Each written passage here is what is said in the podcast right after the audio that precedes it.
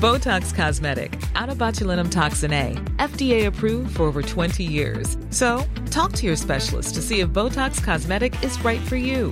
For full prescribing information, including boxed warning, visit BotoxCosmetic.com or call 877-351-0300. Remember to ask for Botox Cosmetic by name. To see for yourself and learn more, visit BotoxCosmetic.com. That's BotoxCosmetic.com. On va vous donner nos impressions sur la keynote Apple, peut-être un petit peu faible pour certains. On a aussi des informations sur la manière dont évoluent les cryptos en Europe et aux États-Unis. Et petit, un petit point sur euh, l'Ukraine, les aspects tech de la guerre en Ukraine, bien sûr. Vous allez voir, ça va être intéressant. Et on se lance tout de suite.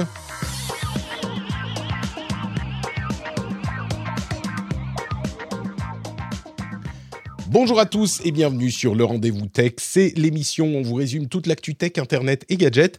Je suis Patrick Béja, nous sommes en mars 2022 et c'est l'épisode numéro 449 et je remercie très très chaleureusement les patriotes, les nouveaux patriotes qui nous ont rejoints pour financer l'émission, pour lui permettre d'exister. Adam Médéric, Kurgans, Tournai, Sylvain Carisset, Laure de la Faille, d'où la Faille, je prononce euh, à mon, aussi bien que je peux de la fait, on va dire comme ça. Nicolas Luquet, François-Xavier Compin, Yacine Domou, Olivier Derez et bien sûr les producteurs Raph et Stéphane Yoret qu'on remercie tous les mois et qui font partie de cette formidable famille qu'on rejoint, tous les gens que je viens de citer qui permettent à cette émission d'exister. Merci à vous tous. Patreon.com slash rdvtech si vous êtes intéressés. Et je remercie également Jeff Clavier de se joindre à nous une nouvelle fois depuis la Silicon Valley, euh, venture capitaliste, angel investor, euh, d'une manière générale, une des personnes qui nous donne le pouls de la Silicon Valley. Comment ça va, Jeff? Est-ce que tu es en forme? Ça très bien, Patrick. Euh, en aussi bonne forme que l'on peut être avec le monde un peu bizarre dans lequel nous vivons. Écoute, on essaye de le comprendre et euh, ça fait partie de nos nouvelles missions, effectivement. Euh, on essaye de comprendre ce qui se passe et vous allez voir que euh, l'aspect tech est encore une fois assez important. Bon, il y a un petit moment où on se fait plaisir avec les, la keynote Apple. On se fait plaisir en même temps. Bon, toi, tu es un super fan de Apple. Donc, euh, je suis sûr que tout ce qu'ils ont annoncé, tu, tu, le considères comme euh, révolutionnaire, incroyable, euh, formidable. Ça t'a retourné le cerveau, tout, tout ce qu'ils ont dit, bien sûr. Bon, tu sais, j'utilise toujours un iPhone 11, donc je ne sais pas si... Oh, oh, iPhone 11 je suis, je suis un petit peu déçu, Jeff, j'avoue. Je pensais que tu étais un petit peu plus... Non, mais je, je t'avais dit, c'est arrivé à un point où les la technologie est tellement bonne que tu pas besoin de la changer euh, tous les 6 mois ou tous les 12 mois, malgré ce que Apple voudrait que tu fasses. Non, le, le, le, truc qui m'a vraiment excité. Attends, excuse-moi, euh, juste, juste avant de, de, de, se lancer dans la keynote, et ce que tu dis est intéressant parce qu'on a des rumeurs déjà sur les iPhones de cette année, donc de septembre, euh, qui vont un petit peu dans le sens que tu évoques. Mais juste pour dire, euh, la partie sur l'Ukraine, je sais que certains d'entre vous sont un petit peu, en ont un petit peu assez qu'on parle d'Ukraine. bon, d'une part, je pense que c'est important, et il y a des éléments qui évoluent chaque jour et chaque semaine, et évidemment, on vous tient au courant des éléments importants de ce de, ce conflit, des aspects tech de ce conflit. Mais euh, même si vous pensez que c'est pas euh, un truc qui va vous intéresser, je vous encourage à écouter au moins le début de ce segment qu'on fera tout à l'heure, parce qu'il y a vraiment des choses intéressantes euh, qui se passent dans ce, dans ce domaine et des réflexions intéressantes à faire. et avant de, euh, vous, de, me lancer, je veux juste dire qu'on fait un EMA, un AMA, un FAQ demain. Alors bon, euh, là c'est un petit peu tard peut-être pour vous, si vous, vous écoutez cette émission un peu plus tard que euh, le, le, le, moment, l'instant où elle est publiée, mais on en fait un en public, enfin en public, en live. Et c'était un moment qui avait beaucoup plu pour le précédent. Donc, euh, si vous avez des questions à poser, vous pouvez venir en live à midi sur Twitch le mardi 15 et vous pourrez euh, poser vos questions. Et du coup, bon, on est tous très impatients et on se lance dans la section info. L'info la plus importante de la semaine dernière, c'est évidemment euh, la keynote Apple qui aspire un petit peu toutes les news tech et où ils ont annoncé quatre produits différents et quatre produits qui ont un petit peu, euh, je vais pas dire déçus, mais qu'on attendait et qui n'ont pas d'impact important, je crois, sur euh, l'ensemble de la, de la tech, comme c'est parfois le cas avec Apple. On a le nouvel iPhone SE, à vrai dire, c'est les prévisions qu'on avait fait à l'épisode précédent en fonction des rumeurs qui se sont avérées assez justes. Euh, mais je vais les mentionner ici. Un iPhone SE 5G, euh, un iPad Air avec euh, processeur M1, donc le processeur Apple, ça c'était un petit peu inattendu. Un nouveau, nouvel ordinateur, une nouvelle catégorie d'ordinateurs, c'est les ordinateurs studio, qui sont des formats Mac mini, mais un petit peu plus haut, mais des performances, on va dire, vraiment de Mac, Mac Pro, ou presque, en tout cas dans cette classe de, de, de produits et un nouvel écran 27 pouces. C'est la confirmation qu'Apple se remet vraiment à faire des écrans. Un écran 27 pouces 5K, le nouveau Mac et l'écran, comme on le disait là encore euh, pour nos prévisions avec les rumeurs euh, la semaine dernière, sont de la gamme, la nouvelle gamme, la gamme Studio, qui sont allez, des, pros, euh, des appareils aux performances de pros, mais à l'utilisation un petit peu plus simple peut-être euh, que des, des, Mac Pro au sens euh, traditionnel où on l'entend. Bon, c'est une gamme un petit peu bâtard, prévue pour l'utilisation professionnelle dans les bureaux, mais quand même assez compacte. Tu disais, Jeff, il y a une annonce qui t'a un petit peu plus intéressé que les autres dans cette keynote d'Apple? Ah, C'est le nouvel écran Apple. Ouais. Donc pour moi, c'est le, le, truc que j'ai utilisé et que j'utilise encore aujourd'hui, c'était euh, la, vieille génération d'écran Apple qui était tout intégré avec une seule prise euh, qui permet de raccorder ton, ton ordinateur. Et euh, j'étais vraiment désolé quand j'ai vu qu'ils avaient abandonné ce, produit que je trouvais vraiment super bien intégré. Et donc, d'un seul coup, mes deux écrans Apple ont pris du vieux parce que celui qui vient d'être annoncé est vraiment sympa. C'est un écran qui a des particularités. Hein. Il intègre une puce A13. Alors, c'est pas la dernière puce Apple, mais c'est une puce qui a été utilisée dans les iPhones, iPad, tout ça. Pardon, il y a deux ans. Euh, je crois qu'on en est au, à 15 maintenant si je ne me trompe pas. Euh, mhm. Et donc, elle est un petit peu plus ancienne, mais ce que ça permet de faire, c'est d'intégrer à l'écran des fonctionnalités comme bah, le, la fonctionnalité Center Stage, c'est-à-dire que euh, la webcam va suivre votre visage. À vrai dire, c'est pas la webcam elle-même, mais c'est en logiciel ensuite. Ils vont centrer euh, l'image sur votre visage en, automatiquement. Et il y a six haut-parleurs dans l'appareil lui-même, et il y a une sorte de traitement logiciel du son également tout ça est permis euh, par le, processeur. C'est des fonctionnalités qui ne seront pas... Euh, pardon, il, y a aussi euh, Siri dans le moniteur. Donc toutes ces fonctionnalités ne sont pas disponibles si on utilise le moniteur avec un PC, mais on peut quand même utiliser le moniteur avec un PC. mais bon, voilà, c'est intéressant qu'ils intègrent un, processeur dans, un moniteur, c'est rigolo. webcam 12 mégapixels, entre parenthèses, qui est correct pour une, caméra de ce type c'est simplement, c'est marrant parce que toi, ça t'intéresse parce que tu es euh, utilisateur de moniteur Apple. J'ai l'impression que c'est un petit peu le ton de cette keynote, c'est que des produits qui sont intéressants pour les utilisateurs de produits Apple qui sont déjà dans l'écosystème. C'est pas vraiment une keynote qui était destinée à euh, waouh révolutionnariser les gens qui regardent ça d'un œil et demi, on va dire. Euh, oui, puis, objectivement, il n'y avait rien de, y avait rien de vraiment super intéressant. Euh, je veux dire, pour, enfin, objectivement, le, le, processeur M1 est tellement bon que si tu as des produits qui sont maintenant en train d'utiliser le processeur M1, pourquoi pas? Euh, Ça fait des années et des années que je n'ai pas utilisé mon iPad, donc franchement, ça, je m'en fous. moi, je sais que je suis enthousiasmé par mon MacBook Pro M1, c'est une machine de folie, quoi. Ouais, c'est bah écoute, c'est d'autant plus intéressant que euh, le processeur M1 qui était déjà une performance euh, alors ce qu'on ce qu'on dit depuis son introduction il y a quelques bah, il y a plus d'un mois maintenant, plus de quelques mois, j'allais dire, ça fait déjà un an et demi, je crois. Euh, c'est qu'ils réussissent à avoir des performances excellentes euh, avec un coût thermique qui est pas énorme, mais à vrai dire, même sans considérer le coût thermique, euh, sans le prendre en compte, la, quantité euh, de, chaleur dégagée par l'appareil et du coup, la quantité de chaleur détermine un petit peu aussi à quel point on peut pousser le processeur, parce que c'est un élément essentiel de tous les processeurs.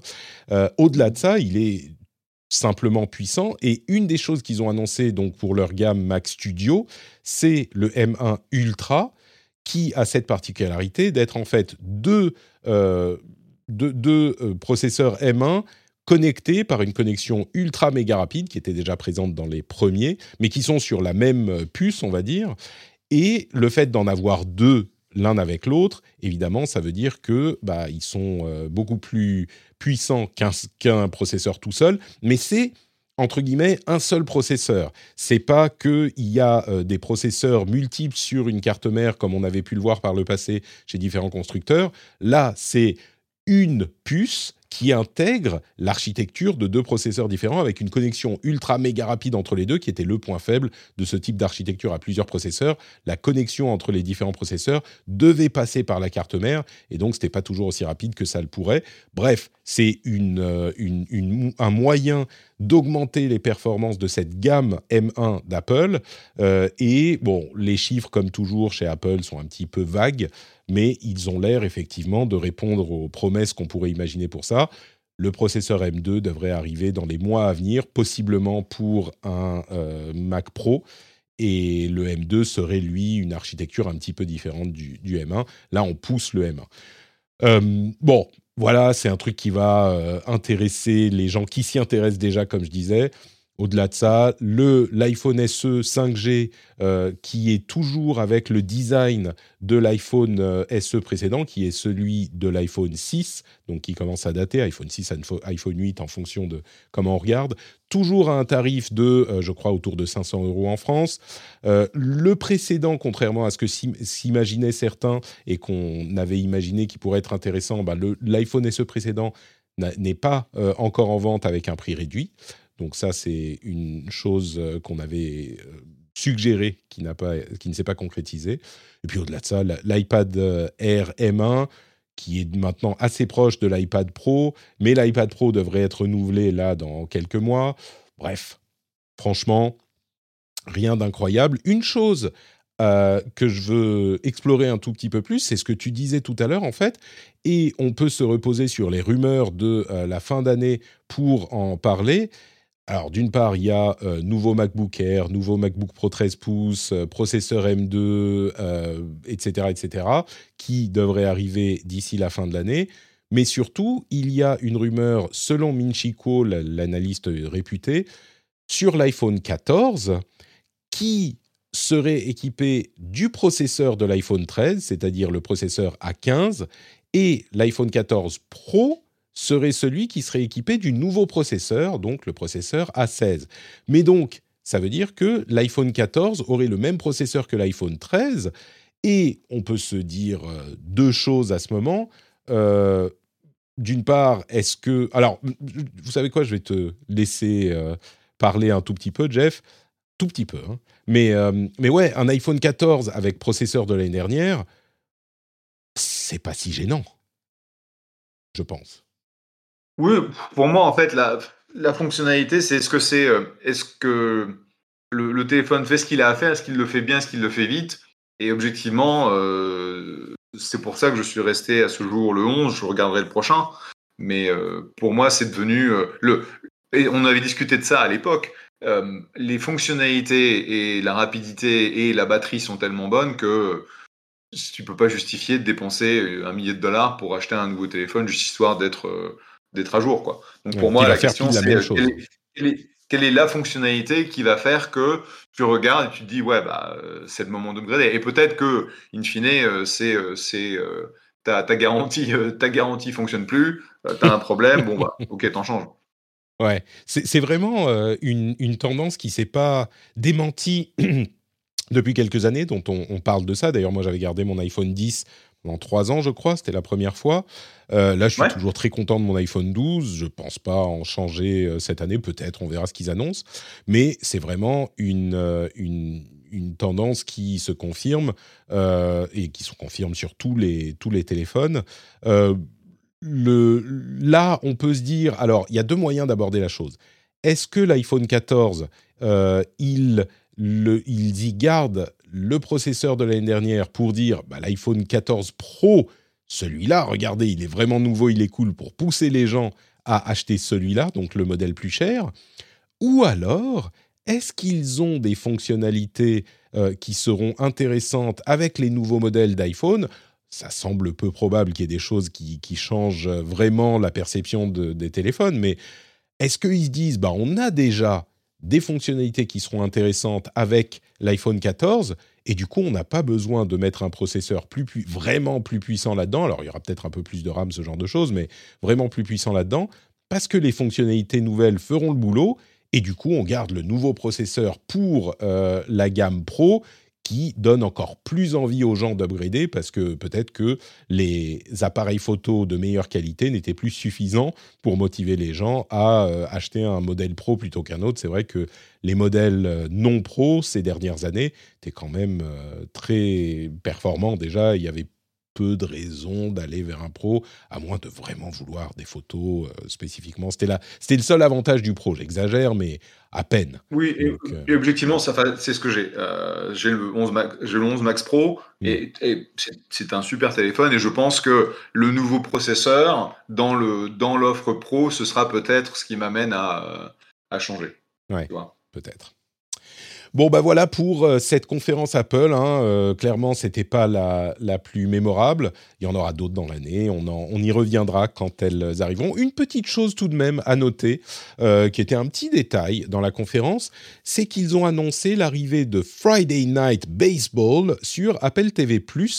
Et donc ça, c'est un événement sportif. Alors c'est un rendez-vous sportif aux États-Unis, le le baseball du vendredi soir, et c'est le premier euh, c'est le premier pas que fait Apple en direction du sport et on sait que le sport est une motivation importante pour euh, l'achat ou l'abonnement à ce type de service.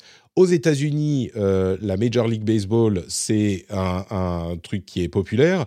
Peut-être qu'en Europe, on pourrait imaginer. Alors, extrêmement populaire, extrêmement populaire. Mmh. Ouais. c'est massif. Euh, est-ce que c'est plus massif que le football ou que le basketball, euh, le baseball ou le Friday Night, euh, Friday Night Baseball spécifiquement? Très honnêtement, je me talque complètement du, sport américain, donc je ne suis pas la bonne personne pour répondre à cette question. Mais en tout cas, je peux te dire que oui, je pense que c'est plus important que le, que le basketball, mais pas que le football. le football, le Super Bowl, qui est la finale du championnat américain, euh, je crois, est le, plus gros événement euh, télévisé aux États-Unis, mais euh, c'est quelque chose d'énorme. Et donc c'est vraiment intéressant de voir Apple dans, dans la guerre des, des, streamers aux États-Unis bah, prendre, cette, prendre ce, pas. Bon, pas, ils ont pas, ils manquent, ils manquent pas de cash, hein, donc ils ont les moyens. Bah, c'est ça qui est intéressant s'ils se mettent à acheter euh, du sport pour agrémenter leur euh, service de streaming, euh, on peut tout à fait imaginer qu'ils commencent à lorgner du côté du football, par exemple, où il y a eu déjà des, opérations de euh, du côté du football en Europe. Et à vrai dire, euh, il y a même, on peut imaginer que d'autres sports, même, enfin, je sais que le basket américain est assez populaire en France, mais même ça, ça pourrait être quelque chose de, un, atout pour Apple TV en France. bon, après, je suis sûr que ce type de contrat se fait géographiquement et donc le Friday Night, euh, Friday Night Baseball sera uniquement aux États-Unis. Encore que, on ne sait pas, le baseball n'est pas très populaire en France. Peut-être que ils ont dit, euh, la, euh, MLB a dit, bon allez, on vous file le reste du monde aussi en même temps. Vous rajoutez un petit, un petit milliard et, et on vous met ça dans le panier. Exactement. Donc voilà. Donc voilà pour cette partie Apple et c'est tout pour les infos vraiment importantes à retenir.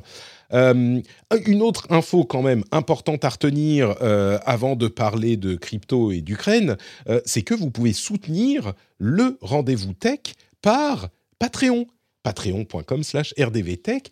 Et si vous appréciez l'émission et si vous voulez des émissions sans pub, si vous voulez les timecodes pour passer les passages qui vous intéressent pas forcément, si vous voulez des contenus bonus plutôt sympathiques, eh bien vous pouvez aller sur patreon.com/rdvtech et participer au financement de l'émission et au financement d'un créateur que vous appréciez, j'espère. Si vous m'écoutez, j'espère que c'est parce que vous m'appréciez.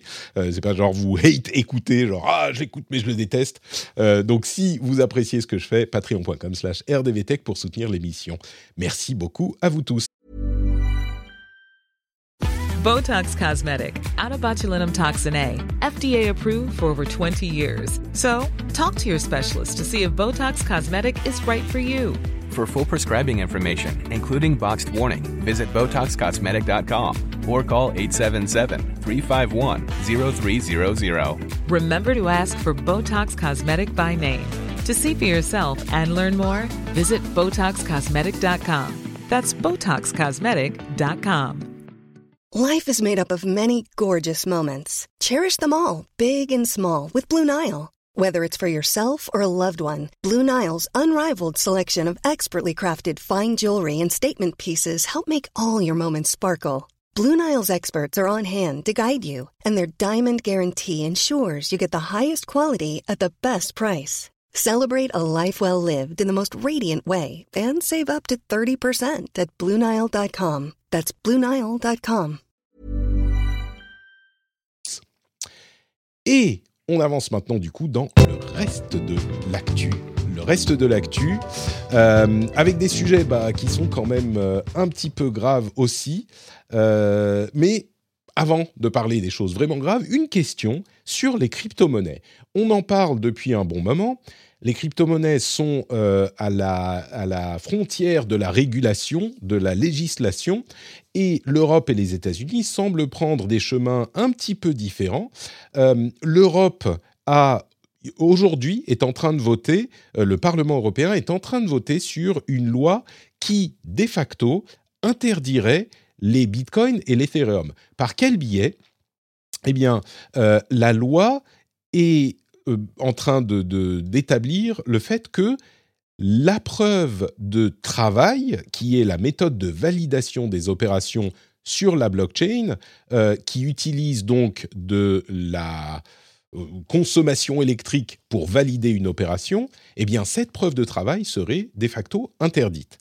Et donc, la blockchain euh, Bitcoin serait interdite en Europe, rendez-vous compte. Euh, L'utilisation de la blockchain serait interdite en Europe. Alors peut-être que ça touche les services spécifiquement et euh, les entreprises et pas juste les particuliers, mais euh, c'est quand même un frein au développement de cette technologie évidemment. Et l'autre grosse blockchain, c'est la blockchain Ethereum, qui, en fait, pour résumer, la blockchain Bitcoin ne fait fonctionner que la crypto-monnaie Bitcoin. Ça ne sert peu de choses près qu'à ça. La blockchain Ethereum est le pilier principal de toutes les autres euh, initiatives de crypto-monnaie et de NFT et de tokens en tout genre et de smart contracts et de tout ça. Alors, la crypto, la, la blockchain euh, Ethereum, elle est en train, depuis des mois, hein, on nous promet qu'elle est en train d'opérer sa transition de la preuve de travail par la preuve de proof of stake. Je ne me souviens plus du nom euh, en, en français. Euh, je suis désolé, mais c'est une euh, un moyen de de propriété. de propriété peut-être d'implication et elle est en train de faire ça et donc quand elle aura opéré cette transition ça permettra à, à cette, ce- ce- cette plateforme finalement d'être en accord avec la MICA, qui est la, loi en question, MICA, euh, qui, qui va, euh, c'est la Market in Crypto Assets, euh, cette, euh, cette réglementation, la réglementation MICA, et donc la blockchain Ethereum pourra éviter cette euh, interdiction sur laquelle sont en train de voter les, parlementaires. Entre parenthèses, quand une loi est votée au Parlement, il faut ensuite qu'elle soit implémentée dans chaque pays, etc. Donc ça ne veut pas dire que c'est interdit demain. Mais dans le même temps, les États-Unis, eux, par euh, la voix de Joe Biden, sont en train euh, d'étudier avec un petit peu plus de bienveillance la les crypto-monnaies avec un, un- une comment dire une initiative de euh, Joe Biden qui encourage et qui euh, enjoint les administrations américaines à étudier la faisabilité de toutes ces euh, de toutes ces, ces- tout cet écosystème avec bien sûr un petit bémol sur la question de l'environnement, puisque la consommation euh, énergétique est importante, il le mentionne, mais ils vont avoir quelques mois pour savoir, plutôt que de, de s'approcher, d'approcher le truc en disant on va euh, interdire certaines choses, là ils vont dire qu'est-ce qu'on peut autoriser? La, euh, euh, l'importance du dollar, évidemment, dans le domaine financier, étant une chose que l'Amérique ne veut pas perdre. Ils se disent, bah, peut-être qu'il faut qu'on soit sur le devant de la scène sur les crypto-monnaies aussi, pour ne pas que ça nous passe sous le nez. Alors, je crois qu'il y a beaucoup de choses qui rentrent aussi en ligne de compte là-dedans. Si on parle uniquement de l'initiative comme ça, de la, la manière dont appréhendent la chose les États-Unis et l'Europe, je sais que tu n'es pas super fan Jeff, des crypto-monnaies. On va même pas parler de NFT et de ce genre de choses, mais j'ai l'impression que tu n'es pas super fan de crypto-monnaies, de tokens, de tout ça. Euh, quel regard est-ce que tu portes en même temps en tant qu'investisseur euh, et euh, quelqu'un qui essaye de pousser à l'innovation sur ces, deux différentes approches? Je pense qu'il faudrait faire un, épisode spécial pour parler de, crypto et de, de Web3. mais non, c'est ce que, ce que j'ai toujours. Euh, je pense qu'il y a une utilisation de tout ce qui est euh, crypto, euh, blockchain, etc. Et on, est en train, en fait, de trouver des applications qui commencent à être plus intéressantes. ça a été le, Far West depuis, depuis le début. Et en fait, je, je vois cette, cette notion du gouvernement américain, du gouvernement américain qui essayent maintenant de rationaliser le fait que les crypto-monnaies sont là pour euh, rester et les rentrer dans un cadre de législation qui leur permettent, euh, d'être euh, d'être légal, d'accord? Parce mmh. que pendant très longtemps, tu as les, les pro-crypto qui ont essayé de de dire non, non, on fait ce qu'on veut et euh, ça doit être complètement libre. Et ça, c'était pas réaliste. Donc le fait que, et, tu vois par exemple Chairman Gensler, euh, qui est le, le, nouveau patron de la SEC, qui est l'entité de régulation des marchés financiers, euh, est pas un super pro crypto, mais il comprend que c'est un élément nécessaire et qu'il faut, il faut légiférer. Le dire c'est illégal, ce serait débile. D'accord? Mmh. Et donc, je pense que essayer de définir des régulations qui ont du sens de manière à ce que le monde des cryptos puisse euh, naturellement rentrer dans le cadre des marchés financiers euh, plus traditionnels, je pense que c'est positif. Euh, et comme tu le disais, Ethereum aujourd'hui est utilisé pour beaucoup plus que les échanges de monnaie. en fait, j'ai été investisseur depuis trois ans, enfin je suis investisseur depuis trois ans dans Maker's Place, donc un des, un, des, plus gros forums de, de vente et d'achat de, NFT. Et donc, j'ai parié là-dessus. Euh, et, je suis aussi un investisseur et euh, je suis sur le board de Messari, qui est un peu le Bloomberg du monde de la crypto. Donc, en fait, malgré le fait que j'ai été un peu réticent sur beaucoup d'applications qui, n'avaient pas de sens pour moi, euh, j'ai essayé de faire des investissements qui avaient du sens. Et, on, et, je, et je pense que c'est fait pour rester. L'approche européenne de tout, de tout interdire, c'est débile.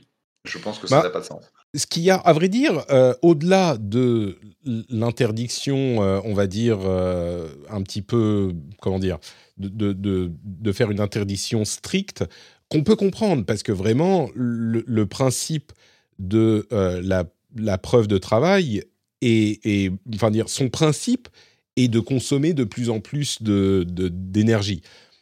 Mais en réalité, ça va, on l'espère, hein, à un moment, finir par ne s'appliquer qu'à la, blockchain Bitcoin, parce qu'ils vont bien finir par la faire à un moment euh, sur euh, Ethereum, leur transformation euh, en proof of stake. Et à partir de là, la question environnementale ne se posera plus vraiment pour Ethereum.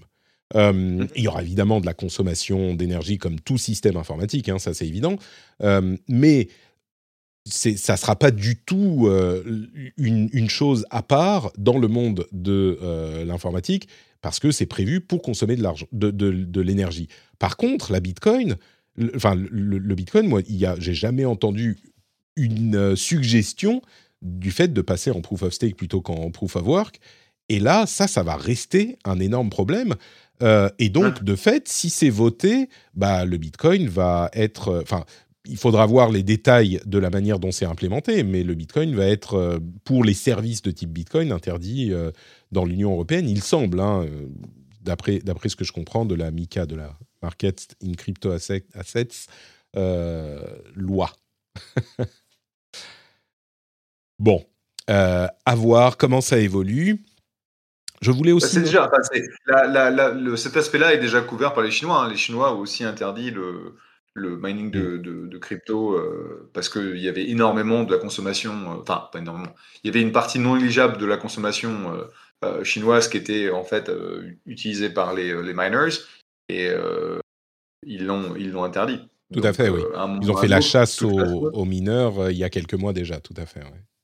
Tout à fait. Et donc, il y, a, y, a, pour que, pour que Bitcoin éventuellement enfin, continue à, se développer à, et, à, et à, perdurer, en fait, il est possible qu'ils aient besoin de trouver une solution euh, qui soit qui, qui, soit pas aussi euh, brute de fonderie euh, au niveau calcul, quoi. Parce que c'est ça, les algorithmes, ils sont, ils sont, ils sont super, super bêtes et ils, demandent beaucoup d'énergie, c'est ça qui est, qui est dommage. Je, je, me demande si effectivement, au final, on n'arrivera pas à une conclusion qui sera comparable, parce qu'effectivement, la Chine a dit stop, l'Union européenne est en train de dire stop, et dans le décret euh, de Biden qu'on évoquait, il y a aussi une euh, demande à certaines institutions d'étudier la manière dont ça impacte l'environnement. Et du coup, je me demande s'ils n'arriveront pas aussi à la même conclusion et dire euh, bah oui, mais proof of work, c'est juste pas possible. Et comme Ethereum va passer à la proof of stake, peut-être même que ça les motivera à le faire plus vite, mais bon, j'imagine bien que c'est une grosse opération peut-être que ça poussera euh, les, gens qui ont intérêt à ce que le Bitcoin continue à euh, passer au, proof of stake euh, aussi. Bon, après, c'est tout cet écosystème de gens qui ont investi dans énormément de machines pour avoir une capacité de minage et de calcul supérieure qui serait démolie. Et du coup, je me demande s'il sera possible pour... Enfin, même s'ils font un fork avec un Bitcoin qui est en proof of stake, je suis pas sûr que le Bitcoin qui est en proof of work ne disparaîtra pas parce qu'il y a plein de gens qui ont énormément d'intérêt à euh, ce que ça continue parce qu'ils ont beaucoup investi. Bon, bref, on continuera à suivre ça. Un petit mot pour dire que euh, les volumes de d'échanges de NFT ont beaucoup chuté euh, ces dernières semaines. On a eu une chute sur OpenSea de 80% c'est alors ça, ça touche spécifiquement les NFT. Toi, tu as, euh, tu, nous disais des investissements sur des plateformes d'échange euh, de NFT. Est-ce que tu crois que c'est la hype qui est en train de mourir, mais que euh, ou enfin de mourir, qui est en train de baisser, mais que le NFT étant un, système intéressant à la base, il va perdurer? Ou est-ce que c'est les fluctuations naturelles du marché Ou est-ce qu'il est possible. Bon, ça, tu vas pas nous dire peut-être que les NFT vont juste euh, passer de mode et, disparaître si tu as investi dedans, mais qu'est-ce que qu'est-ce que tu en penses de l'évolution de ces volumes Non, je pense que c'est c'est en fait c'est c'est toujours comme ça dans les phases euh, d'adoption de nouvelles de nouvelles technologies où les gens euh, en fait se jettent dessus histoire de d'essayer le truc et puis ils se rendent compte que bah c'est pas forcément aussi intéressant, utile, euh, justifié, etc., etc. Et puis il y, a eu aussi euh, énormément de spéculation, euh, surtout sur les plateformes comme OpenSea. Et c'est pas étonnant. Je pense que c'est normal qu'il y ait une, une baisse comme ça. Et, in fine, je, je, ne vois pas comment l'art digital pourrait disparaître. Je veux dire, c'est fondamentalement une expression que de, de, euh, de ce que les artistes veulent, faire et tu ne peux pas, euh, quand tu vois, parce que j'ai passé pas mal de temps à regarder euh, ce, que, ce que font les artistes sur Megaspace, et ce sont des, des rendus que tu ne peux pas faire sur un, tu vois, dans un, dans un monde physique. Ça doit exister dans un monde digital. Et je pense que ça va être intéressant de voir comment ça évolue. Et c'est normal que la spéculation s'arrête un peu, parce que les, les, les plateformes, enfin, au niveau de Makerspace, on, on a essayé d'éviter ça au maximum, mais euh, bah, OpenSea, ils font du volume, du volume, du volume, et donc euh, ils sont foutés, mais ils sont obligés de, de mettre un, de mettre ça sous contrôle. Et donc, c'est euh, en partie ça. Puis, c'est aussi le fait qu'il y, a moins de, il y a moins de gens qui vont s'amuser à acheter des board apes ou des trucs comme ça. Ouais, ça, c'est. la vague de hype est peut-être en train de, de retomber un petit peu. Il y a ces fluctuations parce que moins de gens le découvrent. Euh, mais Maker's Play, c'est très tourné vers les créateurs, effectivement. Donc, euh, peut-être que c'est une approche un peu différente. Euh, Foxconn a arrêté ses opérations, certaines de ses opérations à Shenzhen, suite à un lockdown qui a été imposé par la Chine. Alors ça dure à ce stade euh, une semaine, une dizaine de jours, et c'est évidemment dû à la pandémie, hein, on s'en doute, le, nouveau variant qui est encore plus euh, transmissible, c'est le nouveau variant d'Omicron enfin vous savez, hein, je suis sûr, mais qui, qui, se transmet encore un petit peu plus, qui provoque un rebond euh, épidémique un petit peu partout en Europe. On verra comment ça, ce que ça implique. Euh, mais donc Foxconn a arrêté euh, ses opérations et ça risque d'impliquer les iPhones notamment, euh, et en plus de la santé publique, hein, bien sûr. Mais donc les ils problèmes. De... Ils ont transféré leur production ailleurs, je crois, non? Alors c'est possible, mais du coup ça veut dire que euh, ils vont avoir d'autres choses qui vont être euh, retardées. Ce que je veux dire, c'est que il est possible que euh, ces nouvelles problématiques empirent ou en tout cas prolongent les problèmes de pénurie qu'on peut avoir dans le domaine de la, de la tech et des processeurs. Là, on a l'exemple de Foxconn, mais peut-être que c'est d'autres constructeurs sont affectés également. Mmh. Euh, allez, quelques mots sur l'Ukraine. Euh, comme je vous disais en début d'émission, il y a des choses vraiment intéressantes qui se passent au niveau de la tech. Et la première d'entre elles, c'est un nouveau, euh, un nouveau système, un site hein, tout simplement, qui s'appelle 1920.in, qui permet à n'importe qui dans le monde d'envoyer des informations, enfin d'envoyer un mail ou un SMS à une personne en Russie, une personne au hasard. C'est-à-dire qu'ils ont obtenu une liste de 20 millions de numéros de téléphone et de 140 millions d'adresses e-mail en Russie. Et quand vous allez sur le site 1920.in, il vous donne une, un, une adresse email ou une, un numéro de téléphone. Alors il y a plusieurs sous-domaines, hein, mail. machin, etc., etc. Et vous pouvez contacter vous-même directement une personne qui est en Russie. Évidemment, l'idée est euh, de court-circuiter la censure assez euh, terrible qu'on voit euh, en ce moment en Russie, avec tous les moyens de communiquer avec l'extérieur qui sont en train d'être coupés. Et on va en reparler dans, un instant. Mais c'est vraiment quelque chose de, de, de nouveau, de différent, d'intéressant.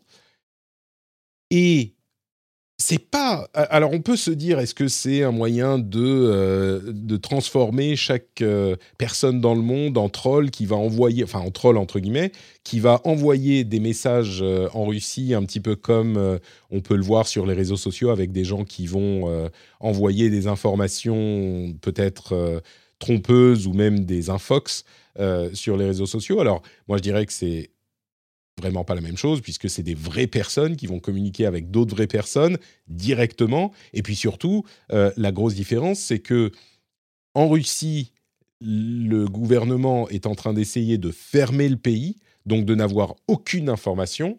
Et là, euh, c'est un moyen de percer du coup cette, euh, bah, cette sorte de grande, qui est même pas une muraille, qui est une, une comment dire, bah, un une nuit qui tombe euh, sur le pays et donc d'envoyer euh, des informations qui sont qui percent la censure quoi. Alors évidemment, les personnes qui ont essayé ce service ont eu euh, énormément de gens qui n'ont pas répondu. Certains ont répondu de manière agressive, certains ont répondu de manière beaucoup plus beaucoup plus comment dire normal, simplement dire ah oui mais vous êtes qui, qu'est-ce qui se passe? Il y a même quelqu'un qui disait qu'on lui a demandé de prouver qu'il était américain et donc il a pris une photo de lui avec son pistolet, mais pas genre euh, agressif pour dire regarde moi j'ai un flingue donc évidemment je suis américain. Euh, c'est vraiment un truc intéressant. Au début, les gens sont surpris. J'imagine que si ça s'utilise pas mal, peut-être qu'on en entendra parler à l'intérieur du pays et euh, qu'on se que, que, les Russes commenceront à se dire ah oui bah c'est un truc comme ça qui fonctionne je suis sûr que le, même le fait de répondre est un petit peu euh, risqué pour certains. Oui, euh... c'est ce que j'allais dire. Ça va, ce, ce, sera un moyen ou un, enfin, un moment ou un autre, ce sera interdit aussi, puisque clairement, ils sont en train de, de mettre en place une censure qu'on a, qu'on a quasiment jamais vue. Bah, c'est difficile à interdire parce que c'est vraiment des emails directs d'une personne à l'autre. Euh, ça, ça peut peut-être se filtrer. Les, les messages par, euh, par SMS, ça peut aussi se filtrer dans le pays, c'est possible mais c'est quand même, euh, tu vois, un petit peu plus difficile, je pense, que ce qu'ils sont en train de faire, c'est-à-dire d'interdire toute forme, toute source d'information qui n'est pas contrôlée par, euh, par l'État. Bon, ça pourrait donner lieu à toute une conversation euh, en, entière, ce service, mais, mais je trouve l'idée intéressante. C'est sûr que c'est n'est pas parfait et c'est pas, ça reste risqué, comme tu le disais, Jeff, pour, pour les, les Russes eux-mêmes. Euh, et puis après, ça peut être utilisé par euh, les autorités russes pour euh, encore plus, comment dire, encore plus perturber le flot d'informations, évidemment. Mais, mais, mais c'est vraiment, en fait, là où ça me paraît intéressant, c'est que ils ont fermé l'accès à toute source d'information par Internet externe. Et là, on utilise un truc qui est tout bête, c'est euh, l'envoi de SMS ou l'envoi d'email. Euh, c'est ingénieux comme euh, méthode de, de, comme manière de procéder. C'est vrai que c'est beaucoup plus difficile en fait à contrôler parce que ça voudrait dire que tu dois filtrer tous les emails et tous les textes, etc. C'est pas comme c'est pas aussi facile que de bloquer un service comme Facebook, Instagram ou etc. Exactement. Et, donc, alors, bien sûr, tu pourrais mettre en place des filtres parce qu'ils ont euh, tous leurs euh, services, ont leurs serveurs euh, en Russie avec accès aux serveurs pour les autorités. Donc, ils peuvent mettre en, ils peuvent mettre en place des filtres et filtrer toutes les adresses email qui viennent d'un autre pays que la Russie elle-même et regarder ce qu'il y a dedans. Évidemment que c'est possible, pareil avec les téléphones. mais bon, c'est un autre type d'opération. Euh, et à propos de censure, justement, euh, Twitter et Meta, donc Facebook, ont censuré l'ambassade de Russie à Londres, euh, qui, a, qui a commencé à, faire des, à se faire le relais de la désinformation russe. Et du coup, bon, ça, c'est pas très très surprenant. je vais pas vous donner les exemples précis, mais vous pouvez imaginer. Et du coup, la Russie a banni Instagram et a à, catégoriser Meta comme organisation extrémiste. Euh, et, bon, voilà, organisation extrémiste, ça veut dire certaines choses dans euh, le, pays, en, en Russie. Euh, WhatsApp n'est pas affecté par contre, c'est uniquement Facebook, parce que WhatsApp, c'est un moyen de communication plutôt qu'un réseau. Il faut mentionner à ce stade une décision qu'a pris euh, Meta, ils ont décidé de ne plus considérer les euh, menaces violentes comme les menaces de mort euh, envers les Russes en Ukraine comme des, des, choses qui contreviennent à leurs conditions d'utilisation. Et spécifiquement en Ukraine uniquement, c'est pas dans, dans, le monde entier. Hein, si vous commencez à devenir, euh, je sais pas moi, russophobe et que vous commencez à insulter les, pauvres Russes qui n'ont rien demandé, euh, qu'ils soient en Russie ou euh, ailleurs dans le monde, c'est pas ça c'est pas autorisé. Par contre, ce dont on se rend compte, c'est que en Ukraine, pendant une invasion, si quelqu'un dit, si quelqu'un lance un message à mort les Russes ou à mort la Russie, ils sont en pleine guerre, ils ont été envahis. Ce dont on se rend compte, c'est que bah, les règles ne peuvent pas s'appliquer. Enfin, DuckDuckGo a également euh, déclassifié ou déranqué les, euh, les médias de désinformation russes sur leur euh, moteur de recherche. DuckDuckGo, c'est un moteur de recherche. Et c'est intéressant parce que DuckDuckGo, ils sont censés être complètement neutres. Enfin, c'est ce qu'ils euh, disent. Et là, ils ont downranké certains sites. Et pour moi, ce que ça veut dire, à la fois cette histoire de Facebook qui peut, qui ne, ne, laisse, qui ne punit plus sur son réseau les gens qui vont s'énerver contre les Russes ou qui envoient des menaces de mort, qui vont, sont bon sais pas si elles sont considérées comme de véritables. Euh, ils ont, euh, ils, ont enlevé Poutine en fait. Ils ont, ils ont c'est ça aujourd'hui que euh, tu pouvais en fait te, te, plaindre des Russes et menacer les Russes, mais tu pouvais pas appeler à la, à la mort de Poutine. Ouais.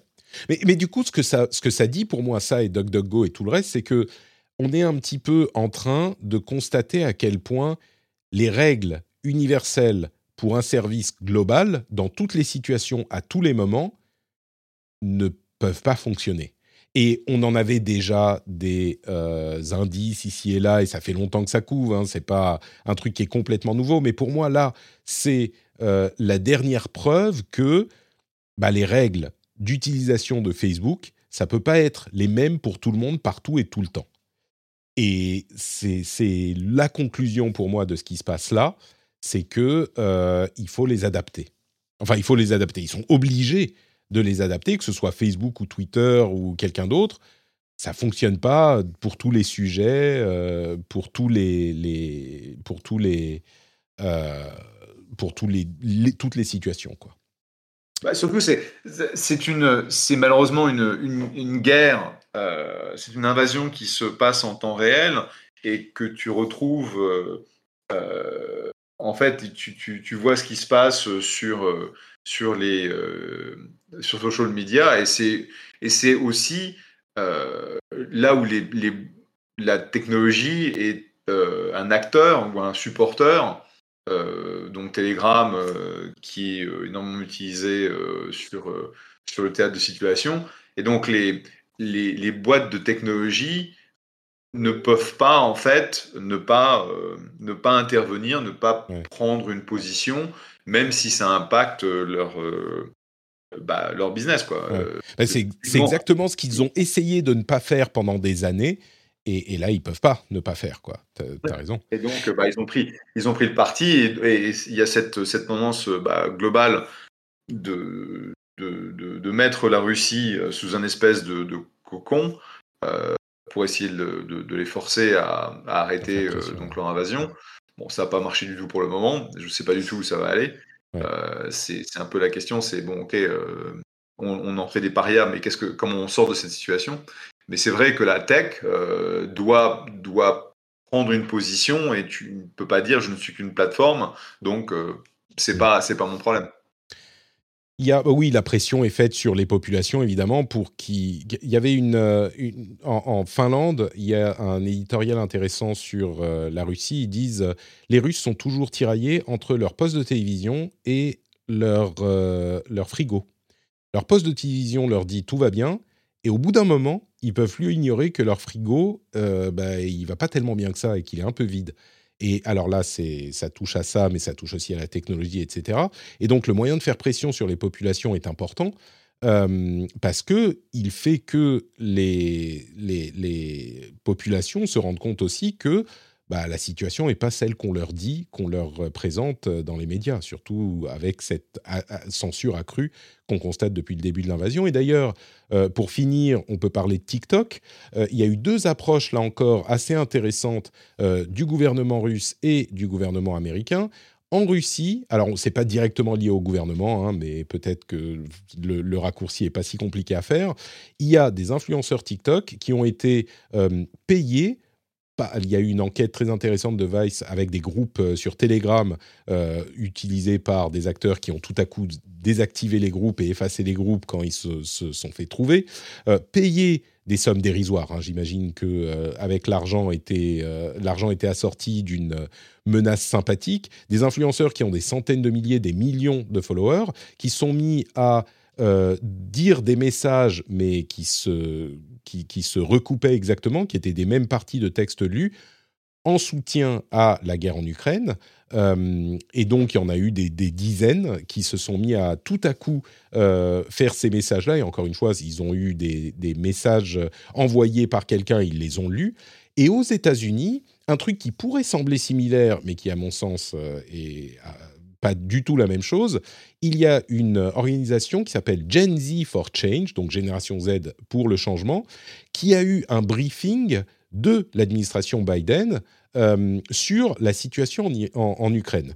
Et on pourrait dire, ah bah regarde, c'est la même chose, ils mettent euh, le gouvernement, dit aux TikTokers quoi dire, et la manière de euh, considérer... Alors d'une part, ils n'ont pas été payés, ça c'est la base, mais en fait, la manière dont il faut le comprendre, c'est que les influenceurs sur TikTok sont un média d'information pour une énorme partie de la génération de la de, de la population.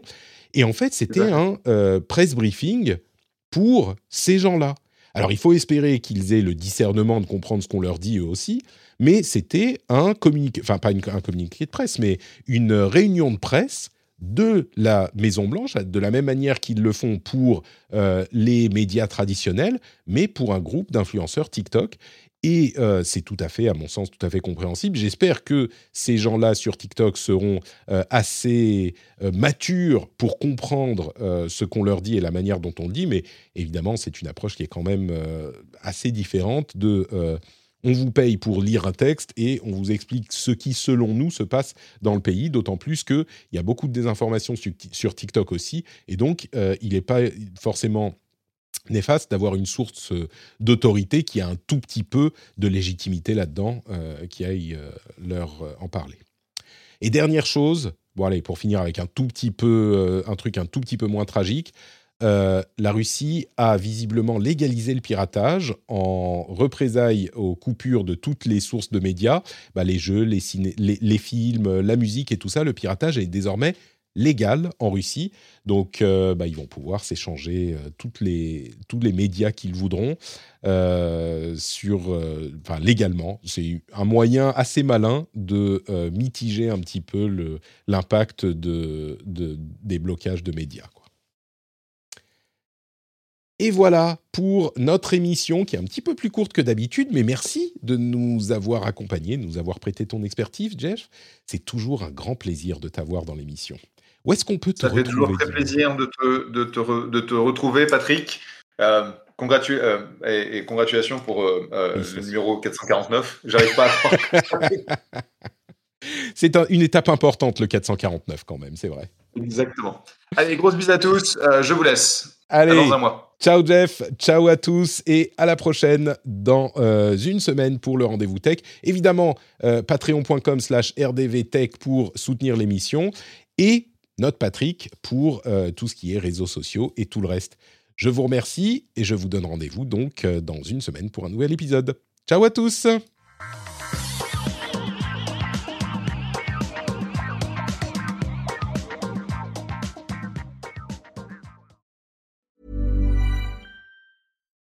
Botox Cosmetic, out of botulinum toxin A, FDA approved for over 20 years. So, talk to your specialist to see if Botox Cosmetic is right for you. For full prescribing information, including boxed warning, visit BotoxCosmetic.com or call 877-351-0300. Remember to ask for Botox Cosmetic by name. To see for yourself and learn more, visit BotoxCosmetic.com. That's BotoxCosmetic.com.